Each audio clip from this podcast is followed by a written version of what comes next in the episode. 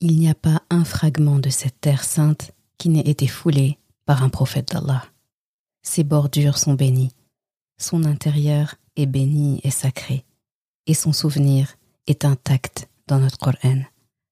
Parlons-en donc pour que la bénédiction de cette terre reste intacte dans nos cœurs.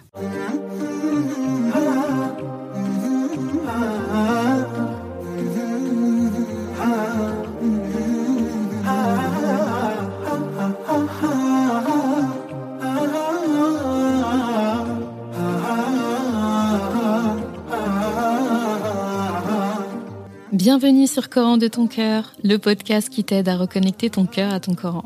Je suis Zeynep et je suis passionnée par les deux médecines indispensables à toute vie sur Terre, celle de l'âme et celle du corps. Je suis donc enseignante de Coran et interne en médecine générale. Voilà plus de dix ans maintenant que j'enseigne aux femmes à lire, à apprendre, à comprendre et surtout à vivre leur Coran au quotidien en reconnectant leur cœur au Coran. Car oui, j'ai la ferme conviction qu'un cœur connecté au Coran est capable de redistribuer à tous les organes du corps l'amour pour Allah, l'envie de lui plaire et d'agir dans le bien. C'est pourquoi à travers ce podcast, je compte redonner chaque semaine un nouveau souffle à divers pans de ta vie au regard de ton Coran. Prends ce temps pour toi et belle écoute. Assalamu alaikum wa rahmatullah. Je suis très contente de te retrouver pour cet épisode assez spécial pour mon cœur et j'espère pour le tien. Pour un épisode où on va parler d'un souvenir de notre Coran, le souvenir d'une terre sainte et bénie. Et pour cela, je vais te laisser avec la qui a motivé l'épisode du jour.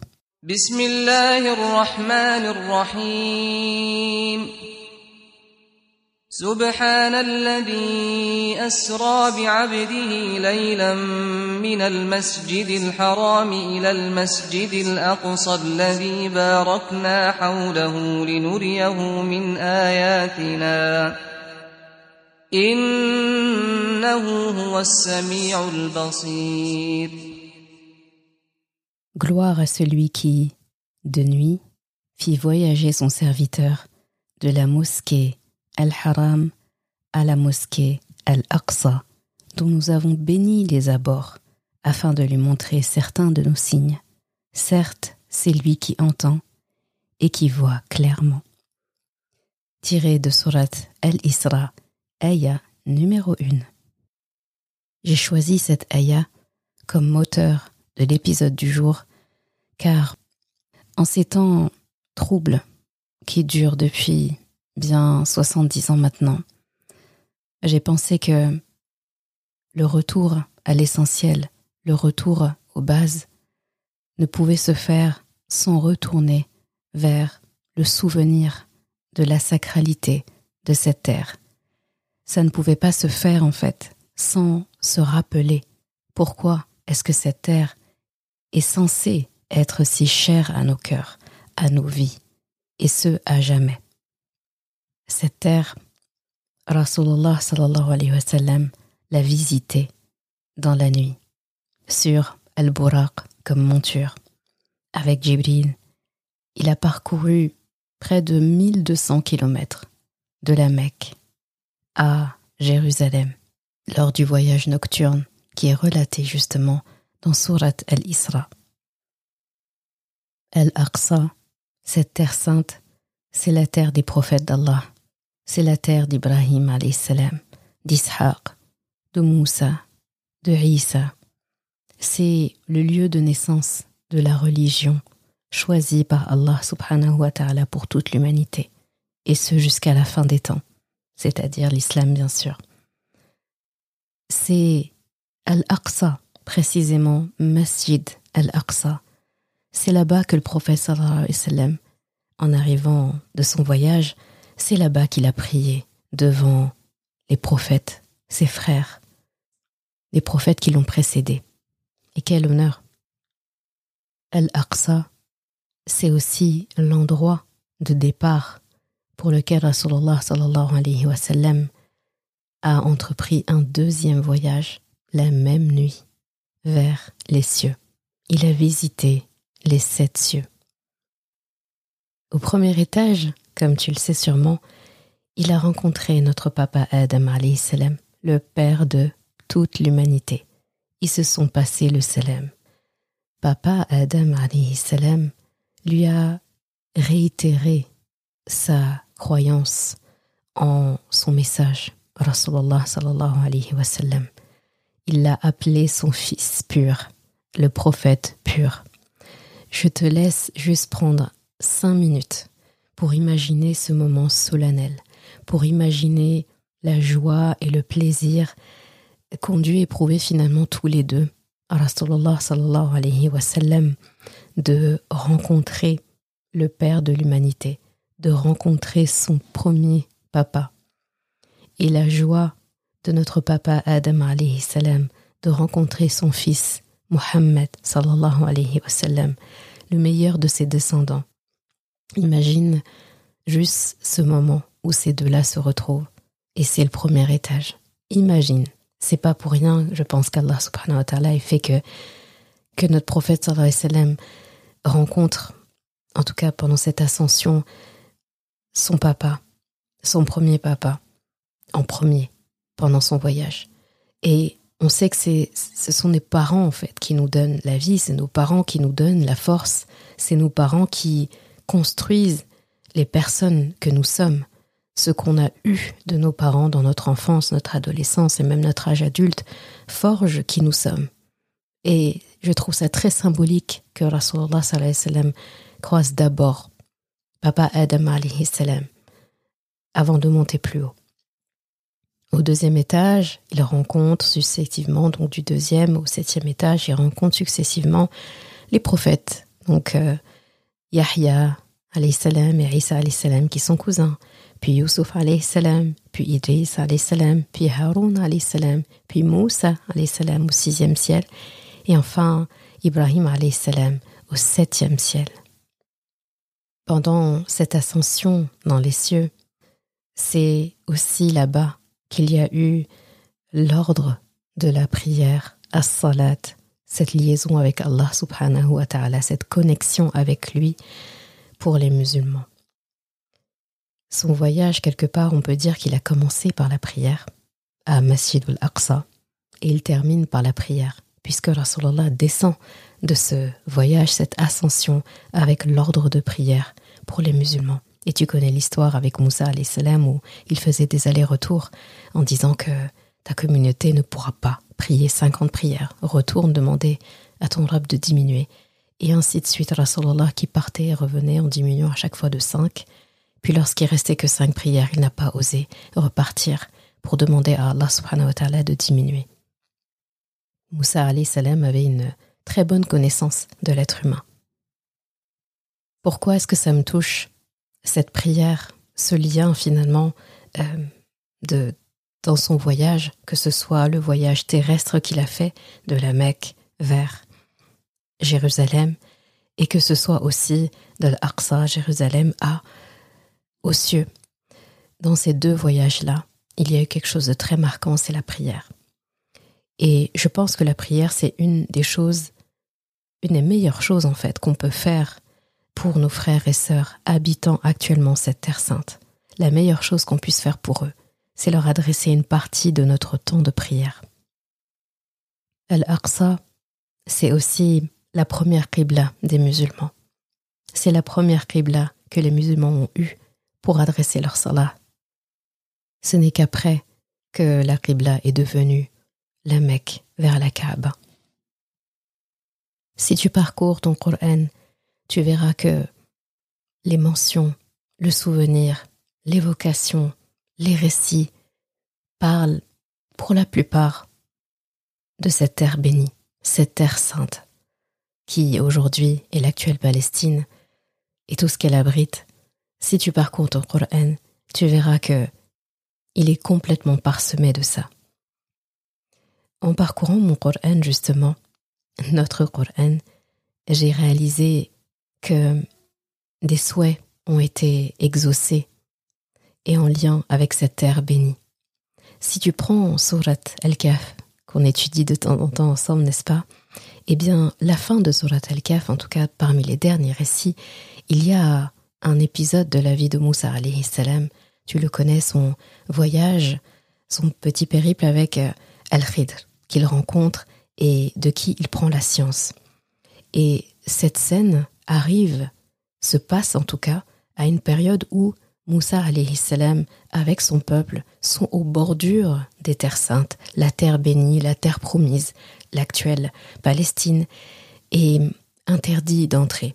Et ça, je te renvoie à l'histoire, c'est du fait des péchés, c'est du fait des mauvaises actions, c'est du fait du comportement des Banu Israël. Moussa salam n'a jamais pu entrer dans la terre bénie. Il l'a toujours souhaité, mais il n'a pas pu. Il est mort sur ses bordures. Moussa salam a passé ses derniers jours sur les bordures de la Terre Sainte.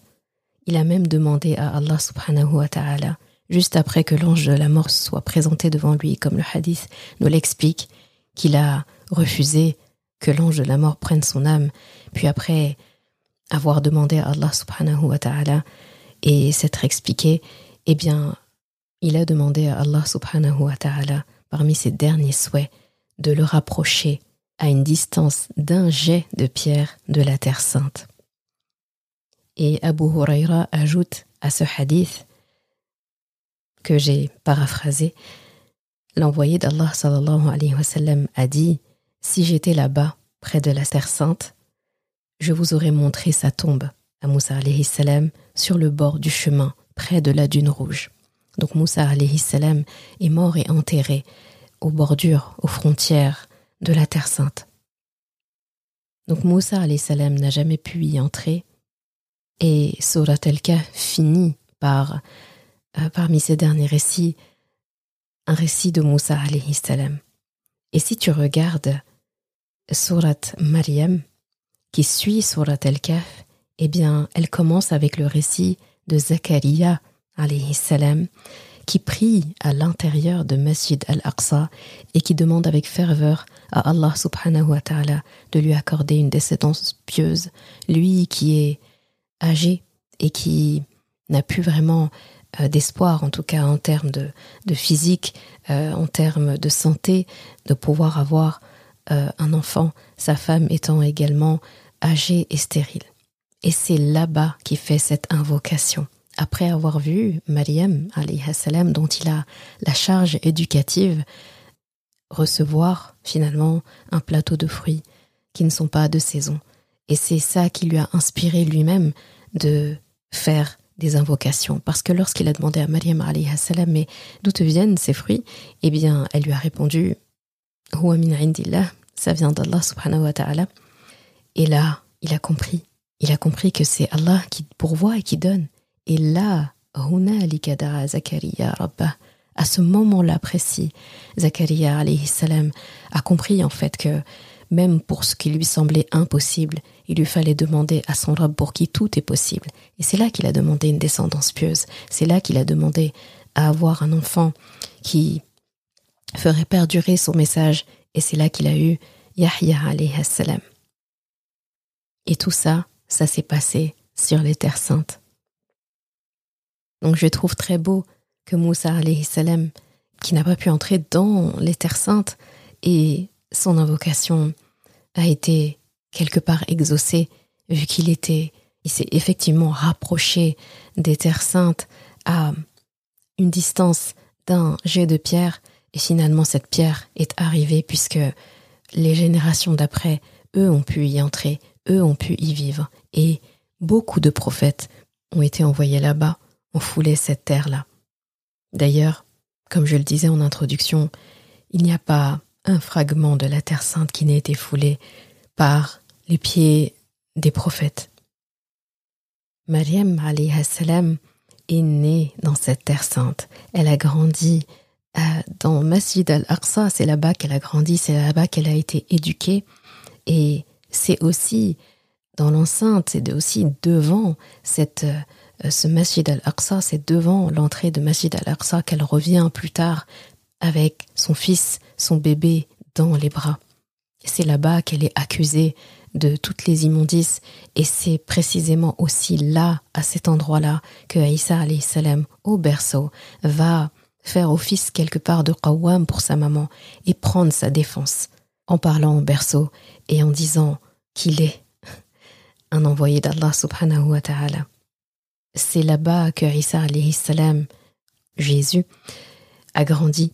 C'est là-bas qu'il a été élevé au ciel et c'est sur cette terre sainte qu'il redescendra un jour.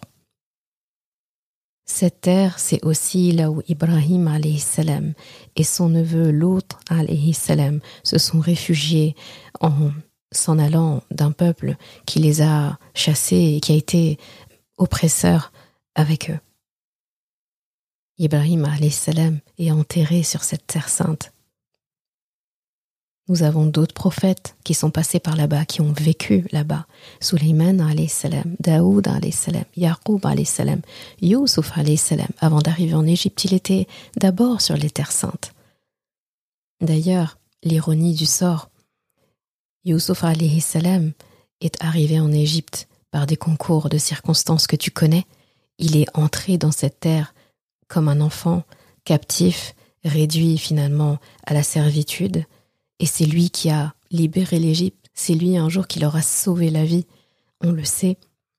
Et pourtant, aujourd'hui, l'ironie fait que l'Égypte, la frontière avec la Palestine, est presque infranchissable. Aujourd'hui, l'Égypte qui a reçu l'aide d'un prophète auparavant, qui lui a sauvé la vie, eh bien, ne rend pas l'appareil comme ça l'a été. Et on demande à Allah subhanahu wa ta'ala de renverser cette situation et de faire de sorte que le cœur des gens de notre communauté se tourne vers cette terre sainte. Comme je te le disais, il y a énormément de ayats de notre Coran qui parlent de cette terre sainte. Al-Aqsa, quelque part, c'est comme une partie du Coran qui est vivante aujourd'hui, qui vit pour nous aujourd'hui. Al-Aqsa, c'est une question de foi plus qu'autre chose.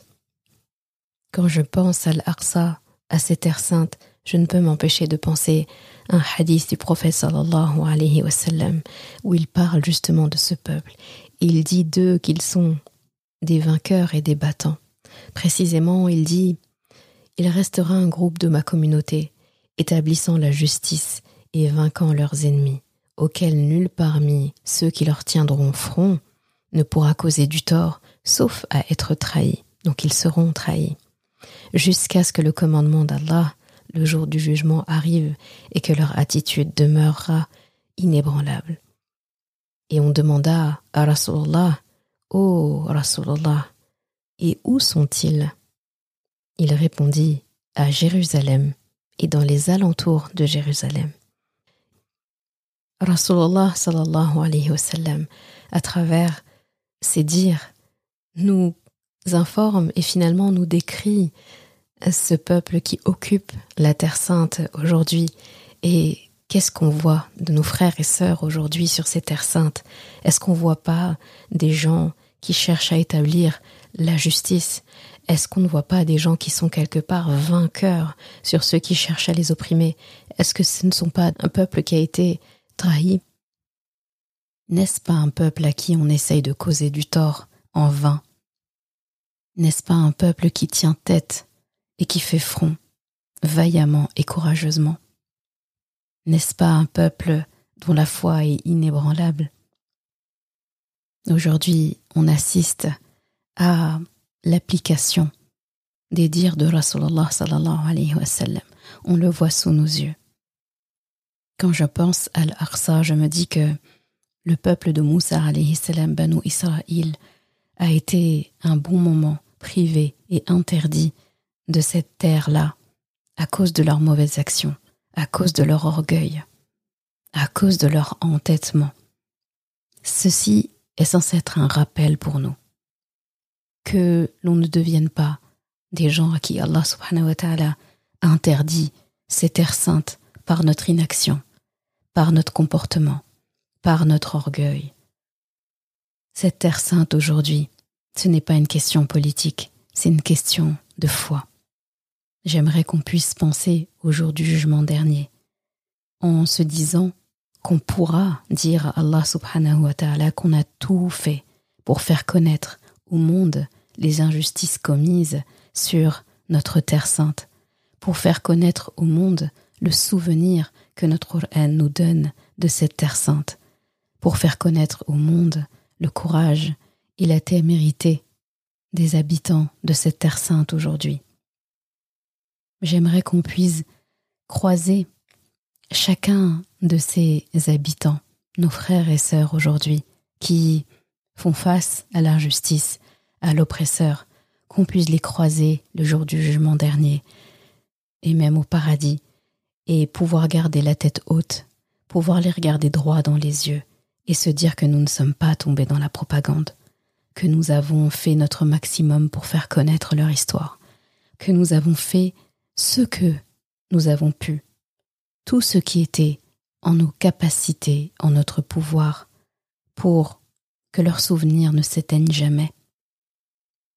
Quand on pense aux habitants qui occupent la Palestine aujourd'hui, on pourrait résumer leur vie à une image, une maison qu'ils occupent, dont ils sont propriétaires. Et là, quelqu'un entre dans la maison, demande à, habiter une pièce, sans ta permission. Il entre dans une pièce, il y habite. Puis après, petit à petit, il demande toujours plus de pièces. Et il t'interdit d'accéder aux pièces qu'il a prises. On parle toujours de ta maison, bien sûr. Et ensuite, tu te retrouves à être enfermé dans, le cagibi de la maison, l'endroit le plus petit. Et de là-bas, on te dit que tu ne peux pas en sortir. Tu ne peux même pas sortir de la maison. On ne parle pas de sortir seulement du cagibi. Et dans le cagibi, tu n'as pas accès aux commodités de ta maison tu n'as pas accès à la nourriture qui est pourtant en train d'être cuisinée dans ta maison.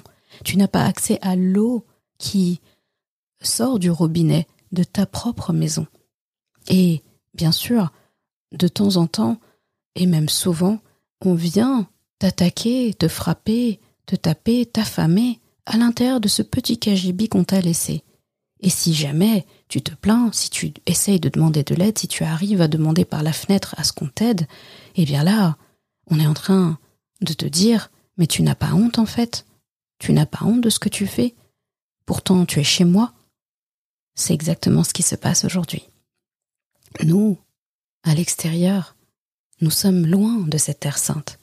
Nous sommes loin, mais pourtant, nous vivons la même chose. Considère cette terre sainte pour toi comme une partie de chez toi qu'on a occupée. Pas ta maison principale, ta résidence principale où tu vis, mais considère-toi comme un propriétaire de plusieurs maisons. Tu as plein de biens immobiliers répartis dans le monde. Tu es ici, dans, un endroit de la Terre, mais tu as des maisons un peu partout dans le monde. Eh bien, considère cette Terre sainte comme une de tes propriétés, dont tu es loin. Tu ne peux pas la gérer sur place, mais tu la gères à distance. Et là, tu apprends que quelqu'un a occupé donc une partie de tes biens, donc une partie de ton immobilier. Il l'a occupé, il l'a saccagé sans ta permission. C'est un de tes biens immobiliers qu'on a saisi pendant que tu étais loin. Eh bien, de la même façon que on l'a saisi de toi loin, de la même façon, alors que tu es loin. C'est pour ça d'ailleurs qu'on parle de Masjid al-Aqsa, Aqsa, donc la plus éloignée de nos trois terres saintes, c'est celle qui était la plus éloignée de Makkah et Médine, mais elle n'en est pas moins sacrée. Eh bien, considère que tu es loin de terre sacrée, mais ça n'en reste pas moins une de tes propriétés qu'on a saisies. Qu'est-ce que tu ferais dans ces conditions-là? J'ai envie de terminer cet épisode en te donnant des pistes en fait, parce que lorsque on entend un souvenir, lorsque on parcourt des récits et que on nous dit que il faut continuer de les faire vivre dans notre cœur, la première question qu'on se pose c'est mais comment faire? Eh bien, tout simplement, en premier lieu, les doigts, la prière. Et là, je ne peux penser, je ne peux m'empêcher de penser au tahajjud, D'ailleurs, j'avais consacré un épisode à ça, une habitude précieuse pour apaiser nos cœurs, tahajjud, la prière de la nuit. Et on rappelle euh, la parole de l'imam Ash-Shafi'i rahimahullah qui qualifiait tahajjud, la prière de nuit, comme une flèche qui ne rate pas sa cible. Et je trouve ça très beau parce que tahajjud se prie la nuit. Rasulullah sallallahu alayhi wa sallam a entrepris le voyage vers Jérusalem, vers Al-Aqsa la nuit.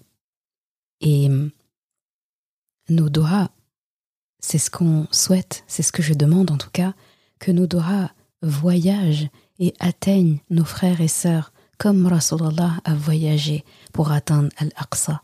Donc chaque nuit, je peux consacrer quelques minutes à faire voyager mes invocations vers le cœur de mes frères et sœurs à l'autre bout qui occupent finalement des terres qui sont aussi les miennes et pour lesquelles on m'a pas demandé la permission pour les occuper et les saccager. Ce que je peux faire aussi, c'est nourrir, préserver mon amitié avec mon Coran pour ne jamais oublier la place que cette terre sainte a dans ma vie, dans nos vies à tous, car les lettres de notre Coran nous le rappellent constamment, la préciosité de ces terres saintes. Ce que nous pouvons faire aussi, c'est cultiver l'amour pour cette terre en apprenant son histoire, en racontant, en ravivant finalement ce souvenir par le partage dans notre famille, dans notre entourage et avec tous ceux avec qui on peut discuter finalement. Si tu as une communauté, eh bien c'est sur les réseaux sociaux ou ailleurs, mais c'est le moment en fait. C'est le moment de propager. C'est le moment de propager le souvenir et de le raviver. Ce que nous pouvons faire aussi, c'est soigner notre cœur. Soigner notre cœur en soignant nos manières, en soignant nos habitudes, nos habitudes de consommation par exemple. Nos habitudes, ça, englobe plein de choses. Mais là, par exemple, on pourra parler de, de notre consommation. Il y a quelque chose de très puissant qu'on peut faire, c'est le boycott. Et quelque part, tu peux te dire, en tout cas moi c'est ce que je me dis, l'oppresseur prive mes frères et sœurs de la paix la plus élémentaire. Eh bien, moi, je priverai aussi l'oppresseur de ce qui lui permet d'oppresser les miens. L'argent et le pouvoir, je vais le priver d'argent pour le priver de ce pouvoir-là. Et ça, je peux le faire. Sans, sans voyager, je peux le faire. De chez moi, je peux le faire. Soigner notre cœur, c'est aussi soigner l'opinion qu'on a d'Allah subhanahu wa ta'ala. Allah n'est pas inattentif à ce qui se passe dans le monde. C'est pour ça d'ailleurs qu'il y a un jour du jugement dernier, pour que les vrais coupables soient jugés et punis. Allah ne laisse pas faire comme certains peuvent penser. Allah ne laisse pas des enfants se faire tuer. Allah subhanahu wa ta'ala a des comptes, il sait ce qu'il fait. Donc soigner mon opinion d'Allah subhanahu wa ta'ala est très importante dans cette affaire. Une autre chose qu'on peut faire aussi, c'est comme Dhul Qarnayn dans l'épisode précédent nous a appris. On ne va pas cesser finalement de chercher des sabab comme lui, fa'atba'a sababa. On va continuer de chercher des sabab et on va continuer d'utiliser ces sabab pour la justice et pour le bien, comme Dhul le faisait. Je tiens vraiment à déposer cet épisode comme soutien indéfectible à notre terre sainte et ses habitants, pour que, en fait, pas que pour aujourd'hui, pas que dans des temps de crise en fait, pas dans des temps très tendus, comme c'est le cas au moment où j'enregistre l'épisode, mais pour que dans un an, comme dans dix ans, comme dans cent ans, l'amour pour cette terre que nous devons avoir, eh bien, pour que elle reste naturelle, pour que l'amour qu'on doit naturellement porter à Jérusalem et ses alentours ne tarisse jamais. Et je termine avec une petite douceur. Euh, dernièrement, je parlais justement de, de la Palestine, de Al-Aqsa, de la terre bénie à mes enfants. Et mon fils euh, m'a dit qu'il a demandé à Allah en lui disant Ya Allah, je, je ne peux pas prendre dans mes bras mes frères et sœurs en Palestine et surtout les enfants, surtout ceux qui ont mon âge, je ne peux pas les prendre dans les bras pour les consoler et les réconforter de ce qui leur arrive. Vous voyez, un enfant, finalement, il, euh, cherche à réconforter avec des choses à sa portée. Pour lui, un gros câlin, ça apporte beaucoup, parce que c'est quelque chose qu'il aime beaucoup. Il me dit, je lui ai dit, Allah, je ne peux pas prendre dans mes bras tous ces gens que j'aimerais prendre dans mes bras juste pour leur dire courage et juste pour les consoler et pour leur dire que je suis avec eux. Eh bien, je ne peux pas leur montrer mon soutien de cette façon-là parce que je ne peux pas les prendre dans les bras. Mais j'ai demandé à Allah, Ya Allah, s'il te plaît, envoie-leur de ma part mon soutien et qu'ils le ressentent dans leur cœur. Fais de sorte, en fait, qu'ils ressentent la chaleur de mes bras en train de les prendre dans mes bras, quoi. J'ai trouvé ça très beau, j'ai trouvé ça doux et ça m'a fait un énorme rappel, comme quoi le rappel on le prend de partout, petit ou grand. Ça m'a fait un énorme rappel par rapport aux invocations. Les doigts, les doigts, ce sont des étreintes qu'on envoie à ces Palestiniens, à nos frères et sœurs, mine de rien. C'est plus qu'une terre en fait. On parle pas de, on ne parle pas d'un État, on ne parle pas d'un pays, on parle d'une terre qui est aussi chère à nos cœurs que n'importe quelle terre sainte de notre histoire. Et ce petit, que je peux appeler mon fils, qu'Allah le préserve, m'a rappelé ça à travers une petite invocation aussi douce et aussi simple que vouloir prendre dans les bras ceux qu'il considère être des siens. Nous demandons à Allah subhanahu wa ta'ala de donner justice à l'opprimé et de juger sévèrement l'oppresseur. On demande à Allah subhanahu wa ta'ala de ne jamais nous lasser, de faire euh, durer et de faire vivre le souvenir de la préciosité, de la sacralité de la Terre Sainte. Amin ya Rabbal Alamin. Merci d'avoir écouté cet épisode. Et comme toujours, si ce podcast t'a apporté du bien, alors une chose à faire, t'abonner pour ne rien rater. Et si il te semble pouvoir être utile à d'autres personnes, sens-toi libre de le partager et même de laisser un commentaire et la note de ton choix sur ta plateforme d'écoute préférée. Ce sera une belle manière de me faire savoir que ce podcast doit continuer et être écouté par le plus grand nombre. Je confie à Allah subhanahu wa ta'ala le soin de préserver ta foi, ton honneur et ton cœur. Je te laisse à présent passer un bon moment avec ton Coran et je te dis à vendredi prochain pour un nouvel épisode. Assalamu alaikum wa rahmatullah.